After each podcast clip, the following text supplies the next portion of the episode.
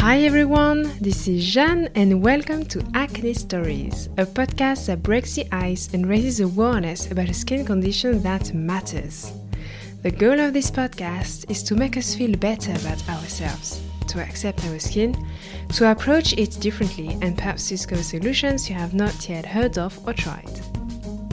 Let's meet this week with a new episode of In Conversation With, a series of interviews gathering experts of various industries who share, debate, and reflect about acne, beauty, and other societal topics. Today, I am glad to welcome Dr. Marisa Garshik, who has been working as a dermatologist in New York City for six years. Marisa is also a clinical assistant professor of dermatology at Cornell and in addition to her medical training, she completed a research fellowship at Harvard Medical School and is regularly featured in media outlets. Marisa is the first dermatologist invited on the podcast, and you will see how passionate she is about her job. I grabbed the opportunity to ask her my question about hormonal acne as well as Accutane and some skincare tips while taking the treatment. Later in the episode, we will also talk about solutions and ingredients to prevent and treat acne scarring. Get ready to meet an incredible dermatologist and to learn more about your skin. Enjoy listening! Hi Marisa, thank you so much for being on Acne Stories podcast today. Hello, thank you so much for having me. I'm thrilled to be here, and uh, yeah, I'm looking forward to a wonderful discussion. The same. I know it's quite early in the morning right now in New York. Here in France, it's 2 p.m., but thank you so much for being here. Yeah, no, absolutely. It's my pleasure, and it's a, it's perfect timing because it is Acne Awareness Month. So I'm excited to be able to discuss all things acne and always love being able to take part in a discussion on acne. So, whatever the time, I'm always available. Lovely. So, to start our conversation, may I ask you to introduce yourself a little bit and tell us what do you enjoy the most working as a dermatologist? Yeah, absolutely. So I'm Marisa Garshik. I am a board certified dermatologist in New York City. Um, I see patients in a private practice setting, children through adults, um, but I also teach the residents at Cornell. Um, so I am a clinical assistant professor of dermatology at Cornell Medical School. And so I overall just really love being able to have the opportunity to care for patients of all ages. And as a dermatologist, the way I got into it was actually my own sort of personal experience with acne. And actually, yeah. And I think for me, when I was growing up, what I loved about going to the dermatologist was his ability to see me beyond just my skin. And so recognizing that there was a person underneath the pimple. And I really always felt kind of the impact of that. And as I got older and wanted to go into medicine and sort of loved the idea of being able to help people, Mm-mm. what I found in dermatology is it's you're able to help people in a way that they want to be helped. And it allows you to really work together. Um, so, because as a doctor, you're seeing the same thing that the individual is seeing. So when you see improvement, you see it together. And you really do feel like you're on the journey with your patient, not sort of telling them what to do and, and having them do it. It's really a joint effort. And so that was really how I initially got into dermatology. Um, but as I started to learn more about the field, I just loved the variety that it presented. Um, even in all areas of dermatology, we have the ability to treat with medication, so creams. We have the ability to do procedures, which allow us to sometimes get a more immediate result or immediate effect if we need to. Obviously, there's the oncology side where we're dealing with skin cancers. And so there's such a nice variety between the cosmetics angle, being able to see people of all ages, um, that really each day is a new adventure. And so I love being a part of it and waking up each day and knowing that I'll be able to. To help somebody in a way that really impacts their quality of life. Mm-hmm. Yeah, I imagine the skin is very complex to understand, to learn about. It's a fascinating topic. Yeah, no, I, I totally agree. Yeah, it's it really it is. It's a um what makes the skin so unique is that it really is a way where just by looking at someone, you can tell so much about what's happening below the surface as well. And I think it's important, and I, I think as um, dermatologists, we recognize it, but with many of the conditions that are on the skin, it really does affect people's psychological state, emotional state. And I think being able to appreciate that really allows us to enrich the experience for the patient to have to let them know that we understand what they're going through. And even though it's just on the skin and it may not necessarily impact their their long-term health we do know that there are other implications there and it's important to be able to value that as well. Mm-hmm. yes definitely. You know marisa you are the first dermatologist i interview on acne stories and i'm so oh, excited about this. Yeah no that's wonderful. Oh i'm so yeah no i think it's um I think there's a lot out there on acne, and I think it's amazing to provide these resources for patients um, and for just consumers in general. So I'm sure you've had lots of different perspectives, which are all kind of adding wonderful things to that conversation. Mm-mm, indeed. You know, the podcast is mainly talks about adult acne. The skin condition actually affects so many people like worldwide. It's quite impressive. Would you agree to share your thoughts and your observation on acne and to explain us why acne is more and more present, especially among women?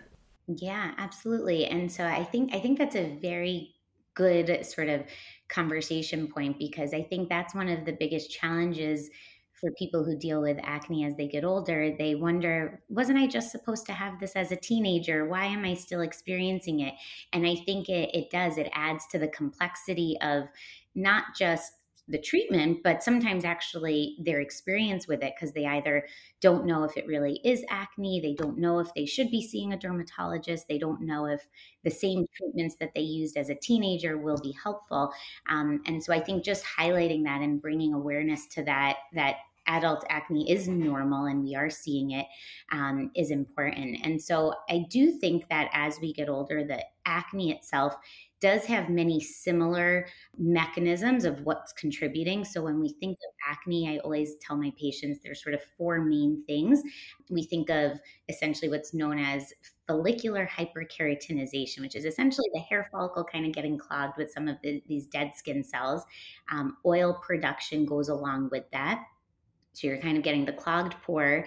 Then there's inflammation that can occur bacteria that is normal bacteria, but sometimes that overgrowth can contribute to breakouts. And then for some people, there's a hormonal component. And I find that all these are pieces to the puzzle. And depending at what stage you're at in life, one may be a larger larger contributing factor. So for many of my adult acne patients, especially in women, we find that the hormonal component can be a larger component of it. And that oftentimes can be detected based on the distribution of their breakouts. So we often think of breakouts that are in the lower third of the face, so along the jawline and chin, which now because of maskne, no one's really sure what it is, but um, but oftentimes deeper cystic breakouts in that lower face and worsening around someone's men- menstrual cycle or worsening with the menstrual cycle are often two sort of key things that we think of that may make it more likely hormonal in origin when it compared to the others. Now, it doesn't mean those other components aren't important, but sort of what's that largest piece of the pie, if you will. And so, what contributes to hormonal is a range. So, for some people, it's truly the levels of like estrogen and progesterone. And we yeah. know that some types of birth control pills, while we don't necessarily have kind of firm studies explaining it, there are certain birth control pills that are actually helpful in the setting of hormonal acne because of the level of and the type of estrogen and progesterone that they're supplying. But then there's also the hormonal component that actually is just stress induced hormones. So sometimes when yeah. we are feeling stressed, that can trigger cortisol levels. And then all of a sudden we get more oil production. So hormonal is a pretty widespread category. Um, but I do think that's really where we're seeing a lot of this adult acne. Um, and with that, I, I always think of the treatments as ideally targeting these different causes. And when we think about hormonal based acne, we still want to treat the other oil production, inflammation, and bacteria. But we know that treating the hormonal side of things is going to be key in really getting sort of the results that we want to see. Mm-hmm. True, yes. And uh, what kind of um, tips or solutions do you know to reduce this kind of hormonal imbalance that triggers acne? Yeah, so I think it's so important, and I always like to share with my patients because sometimes we do blood work. Um, it varies case by case, so it's not something for people who are listening that you need to have blood work. It's not necessarily a routine thing, but there are situations where people may have other medical conditions that can also go along with acne. So there's something known as PCOS or polycystic ovarian syndrome, and so there are sometimes reasons to check blood work, but I do often like to think of it in very basic terms, explain to patients that it's not necessarily that your hormones are elevated that's contributing to the problem. It's sometimes the way the hormones are interacting with the skin.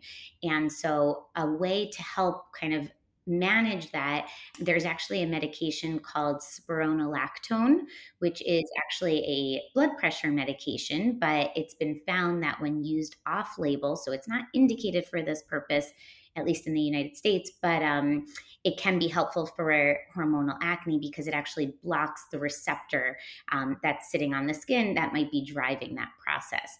Um, so, that is definitely one kind of management tip that we have. Uh, there's actually, although that's a pill, there's a topical version of that that's due to be coming out. So, um, I think that's exciting. And then again, certain birth control pills have had approval for the purpose of helping to regulate that hormonal acne.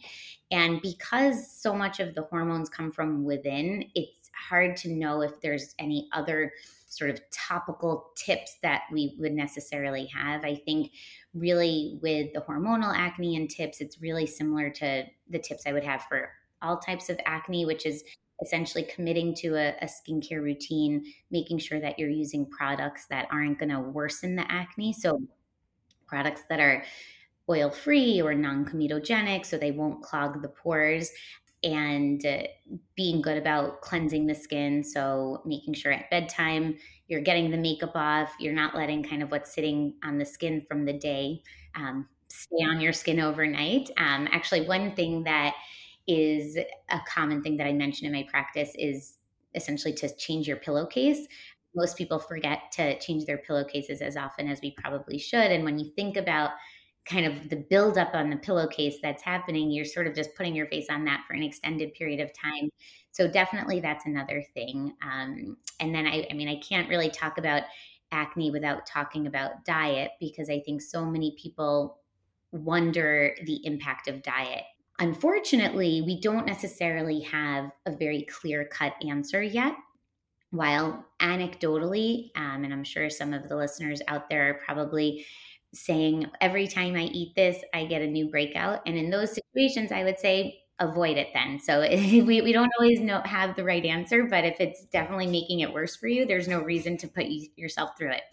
That being said, some of the data that we have relates to foods that have a high glycemic index. So that includes processed foods um, and certain types of dairy that may be associated with acne. And so while I don't yet tell people to avoid these completely, when it comes to tips, I do think it's important for patients to sort of acknowledge what they're putting in their body, but not necessarily worry and be all consumed by it. I think it's important that we really don't have evidence yet to tell us if you stop eating dairy, your acne will get better. So I always take it on a case by case basis. We acknowledge the association, but we don't really know what to make of it. But certainly, as another tip for somebody, just to be mindful of that. And if everything else that they've tried hasn't worked, which we don't usually get to that point, but um, that would be something to speak with their dermatologist about. Mm-hmm, sure, definitely. And uh, you mentioned a treatment. There is a topic I really like to talk with you. Is um, the Accutane treatment. Mm-hmm. There are lots of guest speakers and people from the acne community. There are lots of different opinions on it because it may be a bit frightening because of the side effects which can happen. Like may I ask you for what kind of uh, acne type do you prescribe it? Mm -hmm. And could you tell us what is the most important to know before starting Accutane? Absolutely. So I'll start by saying I'm a believer in Accutane. I myself did it. I actually did it twice. So I'll get into sort of all of that and, and the, the notion behind it. And I think for the right individual, I think it's really um, made such a difference in how we're able to approach acne um, and really give people results that without this medication, we really can't.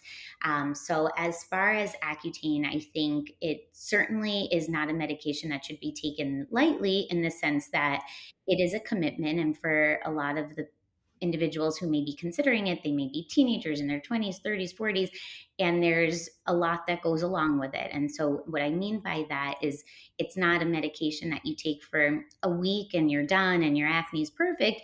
You have to invest the time. And I often will say that sometimes the average course can be about four to six months. And during that time, you are generally expected to see your dermatologist. Um, there may be some blood work involved. Um, so I think when I ever first start having the conversation about Accutane with someone, it's always kind of setting the stage of what it is and really trying to understand what the experience will be like for them at a very basic level. As far as Accutane, historically, when it was first developed, we really thought of it for people who had severe cystic acne, which meant that they had significant deep nodules and red breakouts that often would lead to scarring. And they were people who, if they walked in, you said, Up, oh, that's the only way we're going to get this person better is with Accutane. But then what had happened is as time evolved, we realized we were always used we were using antibiotics for, for acne as well. And those who experience maybe more moderate acne, so maybe not as severe, um, but moderate acne eh, who are on antibiotics, were on antibiotics for a very long time. And we obviously are aware of the concerns related to antibiotic resistance and the concerns around being on antibiotics for a long time. So with Accutane, one of the treatment um, sort of recommendations that had evolved was really thinking about these people who maybe are on antibiotics, are not responding as well as they should, and not seeing a difference. So that after a few months of antibiotics, you know what, if you're not doing better, that's a good time to consider switching to uh, Accutane um, because we know that if they're not work, if antibiotics aren't kicking in within those first couple months, the chances of them subsequently is is much lower. So for severe acne, somebody who's been on antibiotics and maybe not improving. Um, and then I think we started to realize that because of the impact of both scarring as well as acne on quality of life, there are individuals who, even though they may not be getting as many active breakouts every single day, if their acne does lead to significant scarring, we always want to be able to prevent the scarring before it happens. And so, for some of those individuals, Accutane can be a great option as well. I always say because it is a medication that we do take seriously, um, it's always important to speak to your dermatologist if they think you're a good candidate. But I think if you are a good candidate, I don't think there um, should be hesitation if your doctor is recommending it in the sense that we do know that overall the benefits certainly are there. Now, again, it does not come without risk, and it's important to recognize what those risks are and what we know about them. And so, certainly, we know you cannot get pregnant. And so, that is extraordinarily important um, for everybody to know because you do have to commit to sometimes two forms of contraception. Um, again, I don't know if the rules are a little bit different in the in Europe versus US. Yeah, it's one. I think it's one okay, rule. Yeah. yeah. So I know we have a very sort of strict system. It's known as our pledge system, and it requires. Um, the visits monthly and sort of checking off boxes to ensure that you don't become pregnant, doing pregnancy tests monthly. Um, so, certainly not getting pregnant. Um, we also talk about two other sort of main side effects, or rare but important. Um, and I would say that's an association with something known as inflammatory bowel disease. So, like Crohn's disease or ulcerative colitis. And while that is also kind of has been defined as more of an association. There's no causal impact. Um, some studies have shown that those who take Accutane may be more likely to see the inflammatory bowel disease if they're predisposed to it come out at that time. What we don't understand though is whether or not these people who have more severe acne have that inflammation elsewhere and they were already maybe predisposed to getting it, or whether or not it's actually the antibiotics that preceded the Accutane that may contribute. So we don't have a lot of information, but as I always tell my patients, I counsel, and if they have a personal or family history of inflammatory bowel disease, I usually like to know that up front before we decide what we're going to do with the treatment. And then also of significance is this idea that Accutane can potentially lead to certain types of mood changes. And that can be as severe as leading to increased signs and symptoms of depression or possible suicidal ideation. And again, that's something that we we acknowledge and we recognize the significance of. We don't necessarily have enough data to prove a causal effect. Um, that being said, any patient we speak with about this, if there is a history of depression, we usually like to discuss with the psychiatrist or the psychologist and we have a team approach and we decide if it makes sense for that individual. Um, there are individuals who sometimes their acne is contributing to their depression and so sometimes actually by treating it we see improvement. So i think it's important that that's taken on a case by case basis. So those are the, the, the big ones. Um, but then there's the common ones that we see and we can expect. And that really relates to like dryness. And so people experience dry skin, dry eye, dry mouth. Um, oftentimes we'll start off by giving patients a little kind of toolkit with certain types of emollients. So like a Vaseline or some types of petroleum jelly so that allows them to have sort of that sealed in moisture barrier um, to help prevent any kind of excess dryness. I think what's important to know when you're on Accutane, you want to avoid any other harsh active ingredients because your skin is already, I always say, Accutane is doing the work, so nothing else needs to. So you don't need to do salicylic acid, benzoyl peroxide, topical retinoids because that can all make actually the irritation and sensitivity worse. So you're going to avoid any other products. You want to avoid things like waxing or lasers because again your skin is more sensitive, so it's important to consider that at the time. But overall I think Accutane for the right patient is can be a really important uh, addition to the treatment armamentarium. And I think that it's important to speak with a dermatologist. And if you are thinking about the treatment, determine if it's a good option for you. Thank you so much for explaining all of this, and I'm sure it will help lots of people. And I've heard some um, guest speakers have taken a very low dose of Accutane. I think it's a good option as well. It worked yeah. for them, so Absolutely. And I think so. What we find with the low dose, um, so oftentimes the way we think of Accutane in the treatment is the time until you reach the cumulative dose. And I know people often have questions if I do Accutane once, will I have to do it again?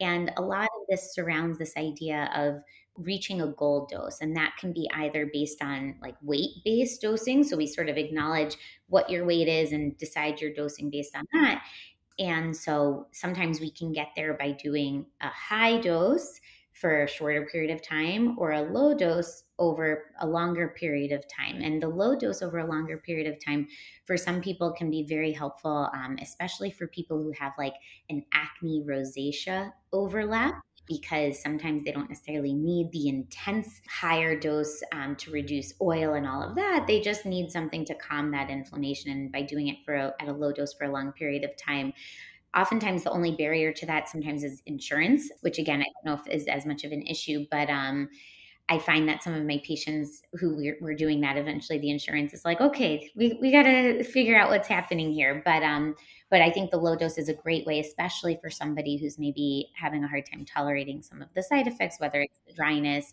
Um, it does also make you sensitive in the sun. So you just want to be mindful of that as well. Mm-mm, yeah. Thank you.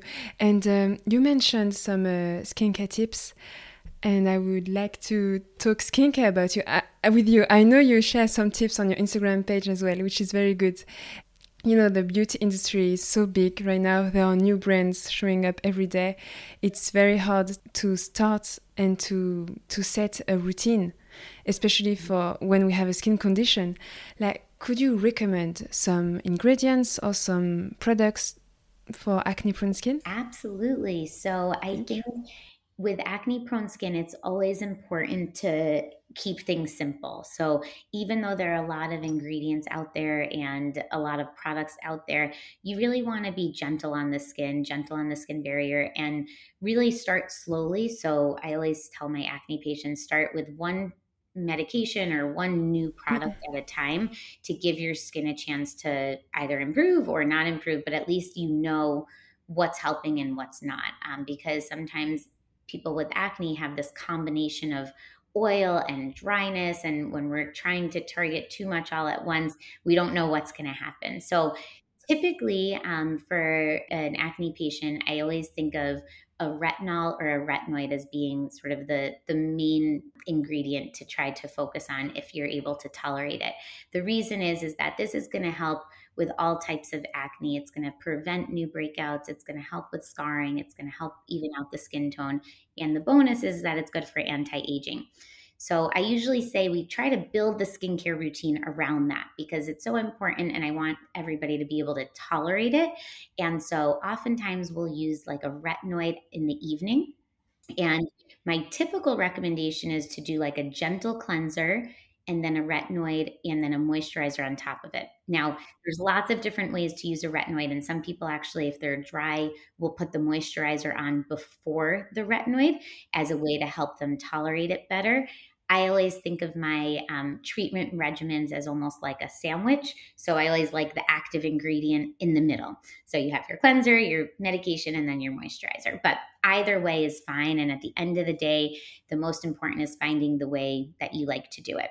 And so, importantly, with retinoids, and just kind of a little tip here is it's a small pea size. So, a little dot that you're going to do um, to spread around the whole face. So, dot, dot, dot on the forehead, cheek, chin, and nose. Um, and then you a thin layer to the whole face. Start off like two to three times per week, and then increase the frequency as you tolerate it.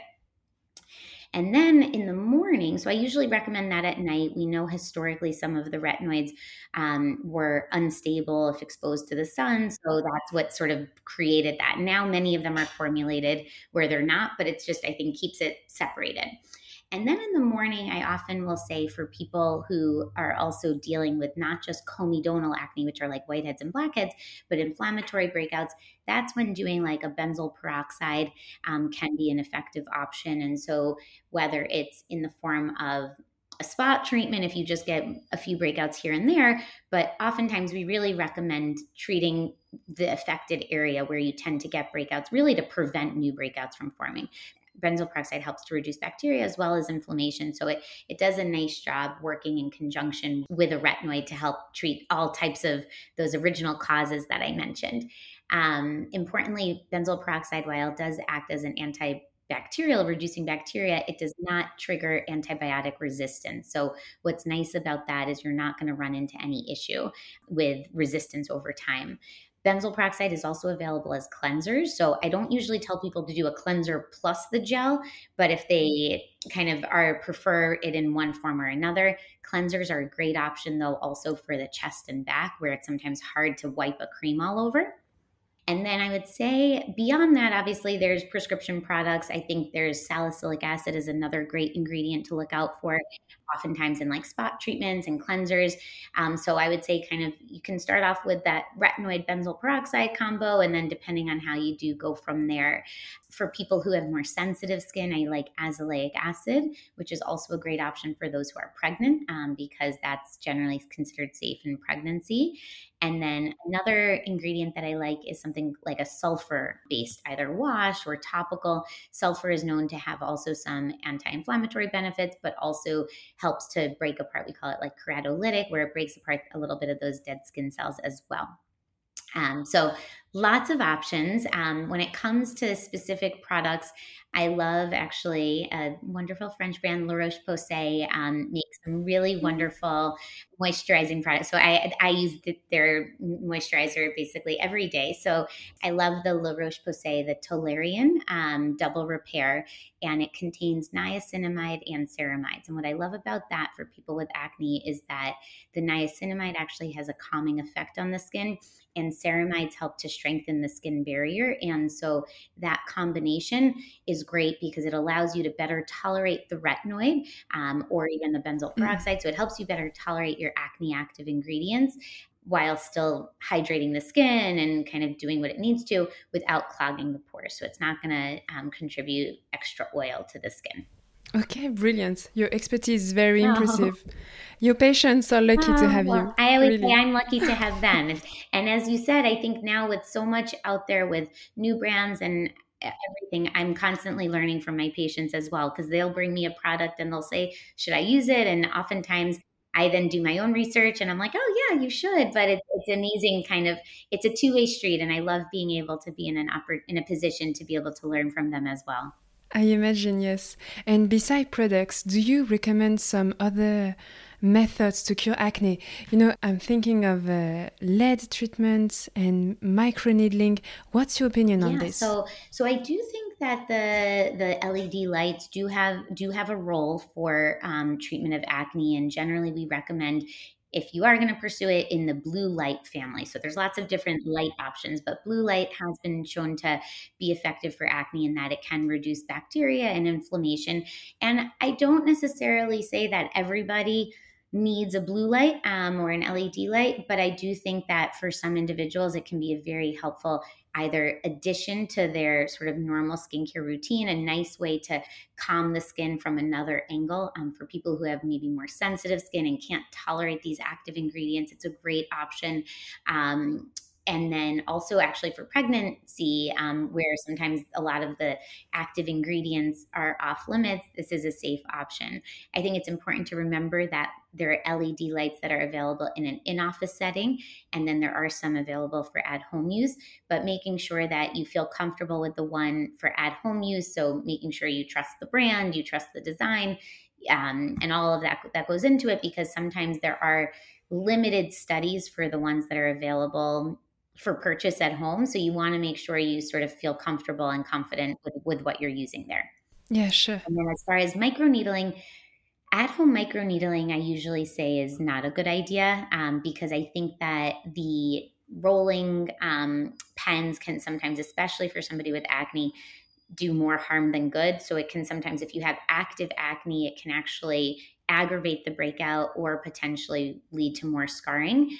But in the and and without necessarily getting significant improvement. So I always say, um, if the risk outweighs the benefit, then it's not worth it. But in the in office setting, I absolutely love microneedling for my patients, um, especially those with acne scarring. And generally, I don't mm-hmm. necessarily do it if there's a lot of active breakouts, but I always tell my patients because oftentimes when they come in with active acne, they're bothered a little by the acne, but they're almost more bothered by the scarring. And so we always want to make yeah. sure we have that timeline in place so they know that we'll be able to treat it. And so microneedling essentially what it's doing is it's creating teeny little micro injuries in the skin and that stimulates new collagen. And collagen is great for basically any type of scarring that has that little indentation. Um, so it's great to stimulate new collagen production because you're going to even out the skin texture. You'll also help with pores. So it's another great option because a lot of the times those with acne are concerned about large pores and uh, um, things of that nature. Um, but it's also going to help on the skin tone. So it's going to help to to brighten the skin. Everybody has like a little microneedling glow after. Um, different ways to do microneedling. So there's sort of traditional microneedling, which is just using that pen. You can add something known as PRP or platelet rich plasma, which is actually where we draw your blood, we spin it down to get the growth factors, and then we apply it to the skin immediately after. And that's been shown actually in for acne scars um, to have a really great effect as well. And then there's also something known as radio frequency microneedling, which is a single device, yeah, yeah sure. that essentially you create the little injury, but then in that same machine you're delivering radio frequency, which is heat energy and so that ends up, again, stimulating collagen. It helps tightening the skin. But what's really nice about the options that I mentioned is that they're actually safe in all skin types. So even those with darker skin where maybe some lasers we don't use or are contraindicated, um, with good sun protection, you can feel comfortable as long as you trust the provider you're seeing that these can be safe in, in all skin types as well. Yeah, all these technological tools are very Interesting. I hope it will arrive and be democratized very soon in Europe. Yeah. It's still a bit, a little bit unknown, and um, I would say a bit expensive as well in France. It, it, it is it is expensive, and I think it is important to um, rest assured that even if you do want to treat your acne scars and you don't have access to these types of treatments, just being actually on a retinoid is great to help with scarring and it, and it takes time but if you're if you stick with it and you're patient just being on a retinoid alone can do really significant things for for acne scarring so just kind of sticking with that. And then always remembering preventing the breakouts is the best way to prevent scarring. And so being committed, um, it's never too early to ask for help with acne. So if you are bothered by it, it's never silly. I always have patients who come, I'm so sorry. I, I just have this one breakout, but I don't know what I should do. And you never need to apologize. You should always seek the help if you feel like you need it. And obviously, great to have resources like like what you're doing um, to be able to give people the tools that they need to understand how to how to connect with people Mm, lovely. Thank you. You know, to end our conversation, to all the people who are listening to us right now and who are struggling in understanding their skin, who are struggling to cure the acne as well, what kind of message of advice would you like to to share? Yeah, so I would say less is more. Um, I think it's very easy to become very overwhelmed by so many products and starting with one product and not seeing results right away and wanting to switch to something else. And so, really, just kind of focusing in on a few products and being consistent with them and then being patient because one of the toughest parts about acne treatment is that it does take time but it does work in the end and so any topical treatment that you begin, it can take anywhere between six to eight weeks, really, to even start to see the effect. Some people see it sooner, and that's great, but you shouldn't get discouraged if you don't. And oftentimes can be about three to four months where we're really reaching the full benefit that we want to see. The other part of it is is continuing. So even once you reach that point, so be patient till you get to that point, but then once you get there, stick with it because we do know there is the maintenance aspect of it that's so important to prevent things from coming back. Mm-mm. So you do really want to be committed to your routine and your regimen for a long time. Brilliant. Thank you so much, Marisa. Of course. Thank you so much for your time, for sharing your knowledge. It's excellent. Well, good. Well, this was such a pleasure. it was so nice to speak with you, and um, and again, thank you for doing what you're doing. I think it's so important. Um, like I said, as somebody who dealt with acne as a teenager myself, and of course continue to struggle with it. I'm sure I have something hiding under here right now. um, I think it's so important for people to have a community of people who understand what what they're going through, and also to be able to provide them with the insights and resources that they need to to feel confident. It's all about feeling confident in your own skin and and doing whatever we can to get you there. Yeah, completely. I agree with you. Well, thank you so much, Marisa. Have a lovely day. Thank you. Thank you so much for everything. I hope you enjoyed this episode as much as I did. Should you have any questions for Marisa, feel free to get in touch with her across her Instagram page at Dr. Marisa. If you would like to share your story or your opinion on the podcast, you can get in touch with me by writing to acne at gmail.com. Feel free to share this episode on social networks and to rate it, ideally 5 stars on Apple Podcasts. Acne Stories is also available on Spotify, Google Podcasts, TuneIn, and many other platforms.